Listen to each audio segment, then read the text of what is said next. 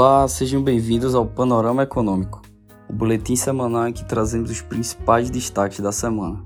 Eu sou Felipe Moura, sócio e analista da Finacap.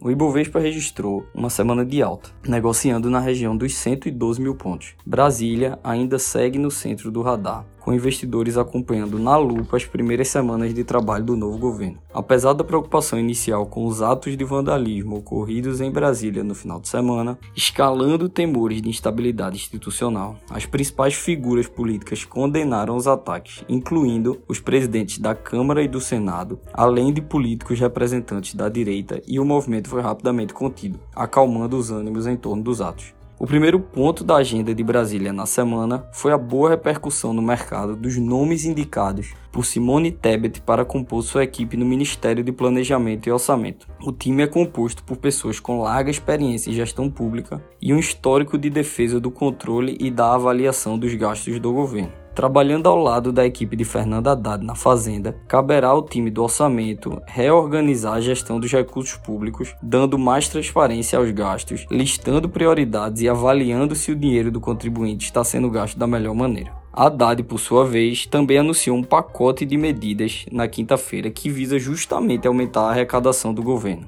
As medidas devem surtir o efeito de reduzir o déficit fiscal primário de 232 bilhões de reais, 2,1% do PIB, previsto na Lei Orçamentária de 2023. Os principais pontos foram: revisão para cima na arrecadação federal de 36 bilhões, aumentos permanentes na arrecadação de impostos que totalizariam 83 bilhões em 2023 e 120 bilhões em 2024, incluindo a devolução de impostos federais sobre combustíveis a partir de março e revisões nos gastos públicos visando reduzir gastos em 50 bilhões de reais em 2023 e 27 bilhões de reais em 2024. A sinalização foi de comprometimento do governo federal em enfrentar os desafios fiscais do país e procurar contrapartidas para as elevações de gasto pretendidas para os próximos anos. No cenário internacional, a desaceleração da inflação americana, revelada pelo Índice de Preços ao Consumidor de dezembro, que recuou 0,1% no mês e caiu a 6,5% no ano, embalou uma boa semana de alta para o mercado americano. O fato levou muitos economistas de grandes bancos a repensar a possibilidade de uma redução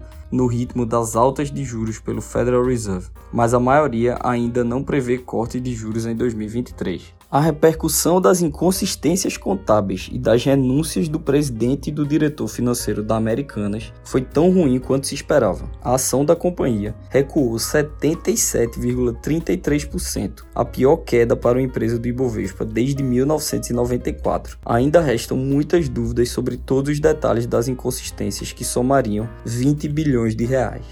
Esse foi mais um boletim semanal Panorama Econômico. Obrigado e até a próxima semana.